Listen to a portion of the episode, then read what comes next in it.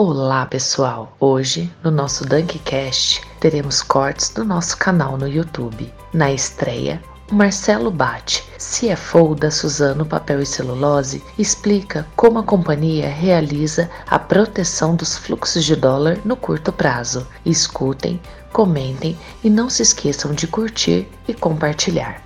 Então, quando você quer proteger, ah, como no nosso caso, né, eu, quero, eu quero ter um mínimo de reais para meus fluxos de dólar no curto prazo.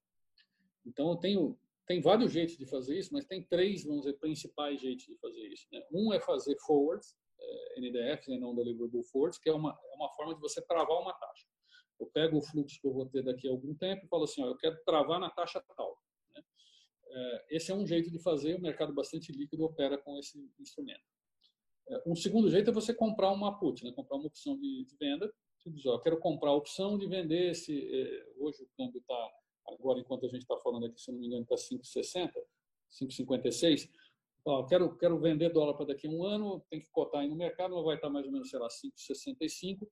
Eu vou, eh, 5,70, sei lá qual é a taxa que vai estar, tá, eu vou travar o dólar forward para 5,70. Esse é um jeito de fazer. O, outro, o segundo jeito é comprar uma put. Né? Comprar uma put e falar, eu quero, eu quero comprar uma opção de, de venda é, o dólar a 5,60, 5,70, o número que for, para daqui a um ano. Aí o mercado tem um preço para isso. E esse preço, ele, ele acho que melhor reflete esse preço é o modelo tipo Black Shows, que vai dizer que esse preço depende da volatilidade, depende da taxa de juros e depende do prazo, né? e depende da taxa spot. Então, é, eu posso, só que ele custa, né? Quando eu vou comprar uma put, eu tenho que pagar por essa put. O mercado precifica e eu pago ela. Então, eu pago X para ter esse direito de vender naquela taxa. E quanto Essa mais é volatilidade, segunda... mais caro esse prêmio, mais né? caro é, exatamente.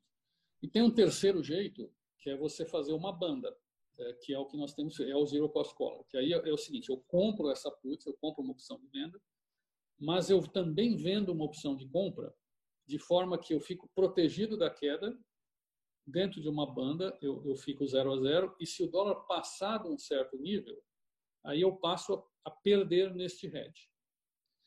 É, ou seja, eu estou garantindo um mínimo e abrindo mão de um valor acima dele. Então, vou dar um exemplo da operação que a gente fez ontem. Eu, eu, eu comprei um put a 5,40, se não me engano, 5,30 para daqui a um ano, é, e vendi uma call a 6,30, mais ou menos. Ou seja, se o dólar ficar abaixo de 5,30, eu estou garantido, se ele ficar acima de 6,30, eu estou travado em 6,30. Tá? Então, é, é, por, que, que, por que, que tem essa boca? Por que, que tem esse um real de diferença entre uma coisa e outra? Porque o mercado precifica diferente, tem um skill na, na precificação de puts e calls. Que a rigor, o prazo é o mesmo, a taxa de juros é a mesma, o spot é o mesmo, só que a volatilidade implícita não é a mesma. Então, ao precificar um, uma put, o mercado embute uma volatilidade menor do que ao precificar uma call. É, então, ele abre o espaço para ter essa boca aí. Né? É, e essa boca é muito favorável para quem está na posição que nós estamos. Né? É, porque eu consigo abrir mão de um upside bem alto em troca de uma, de, da, da, proteção de um downside que também é relativamente alto. É, e ele é zero cost pelo seguinte, a gente escolhe esses níveis aí para que o preço da put seja igual ao da call. Ou seja, eu estou comprando uma put e vendendo uma call pelo mesmo preço, então custa zero para a companhia, né, no primeiro momento. Por isso que chama Zero Cost Collar.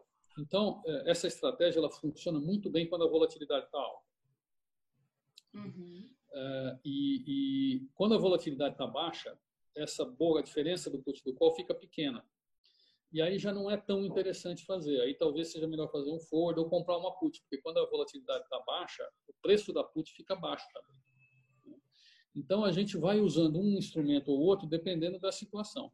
Neste momento, é, é, por exemplo, os forwards, quando a taxa de juros está alta, o forward é muito bom, porque eu consigo vender dólar para daqui a, um ano, basicamente no valor do spot, corrigido pela diferença entre a taxa de juros do Brasil e a taxa americana. É assim que se precifica um forward, né, grosso modo. Quando a taxa do Brasil era muito alta e a taxa americana era baixa, o forward ficava numa taxa super alta lá para frente, então era bom para o exportador. Hoje essa diferença é pequena, então o forward fica, fica numa taxa baixa. Por outro lado, a volatilidade é alta. Então, o zero cost collar é melhor do que o forward. Então, essas coisas elas não têm certo e errado, elas mudam no tempo. A gente pode usar diversos instrumentos. Neste momento, o zero cost collar é um bom instrumento. Qual é o, o, o, o, o downside dele? É o seguinte, se, se o dólar lá na frente estiver acima de 6,30, no caso desse exemplo que eu usei, tiver 7, 8, eu vou perder nesse hedge. Só que eu vou, lembra que eu vou estar exportando a 7 e 8, né? Então, assim, na combinação da minha exportação mais o hedge, eu vou estar travado a 6,30. Eu deixei de ganhar o que está acima de 6,30. Por outro lado, se cair abaixo de 5,30, eu também não vou, não vou, a minha exportação vai ser a 4, mas eu tô, por exemplo, mas eu estou ganhando no hedge a diferença de 5,30 para 4. Então é uma estratégia de proteger a perda, entregando uma parte do ganho. É isso que faz o, o zero cost collar.